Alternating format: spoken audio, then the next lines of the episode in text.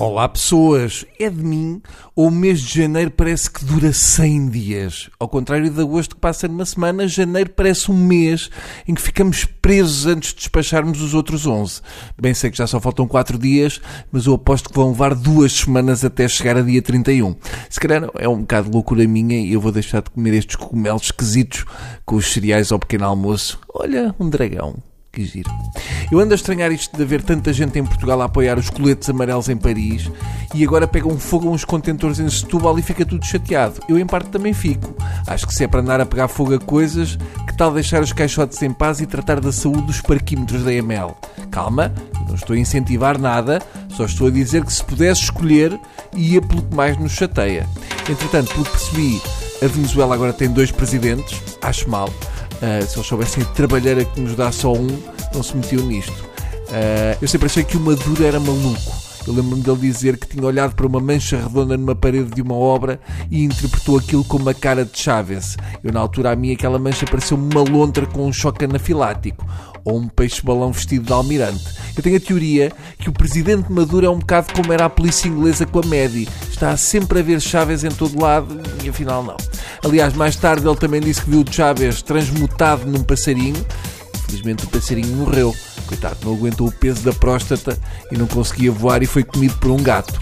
Pelo que tenho visto na Venezuela, há realmente uma hipótese grande de ali ver o Chávez de vez. Também eu recordo, eu tenho uma memória de elefante, que ele inventou uma coisa que era o Vice-Ministério para a Suprema Felicidade Social do Povo. Nunca mais ouvi falar disso.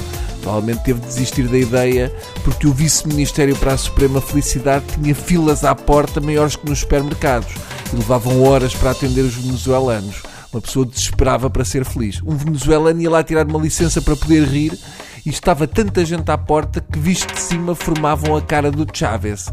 Agora, nas notícias na TV, aparecem todos os dias uma lista atualizada de países, uns apoiam Maduro, outros o mais novo. Parece uma votação para o Eurofestival da Canção. O Putin e o Erdogan são a favor de Maduro, o Trump e o Bolsonaro apoiam o Juan Guaidó. a companhia é péssima de ambos os lados e assim fica complicado saber qual é que é o melhor. Mais vale tirar a moeda ao ar. Sendo que na Venezuela já praticamente não existem moedas, uma vez que é preciso um caixote de notas para comprar um caixote. Mas normalmente nestas coisas ganha sempre o que o Putin decide. Basta ver as últimas eleições nos Estados Unidos. Eu, eu simpatizo mais com, com o Juan Guaidó, uh, mas tem aquele problema de ser engenheiro industrial e depois do que nós passámos eu torço um bocado o nariz quando vejo engenheiros no poder. O nosso Ministro dos Negócios que é quem realmente conta nestas coisas de geoestratégia mundial, já decidiu e disse que acabou a hora para Maduro. É tempo dele sair de cena e deixar que façam eleições livres. Mas o Maduro já avisou que o melhor é o Santos Silva estar calado ou ele atiça-lhe os filhos do antigo embaixador do Iraque em Portugal. E é assim, Santos Silva, quem se mete com o Maduro leva. Por hoje é tudo.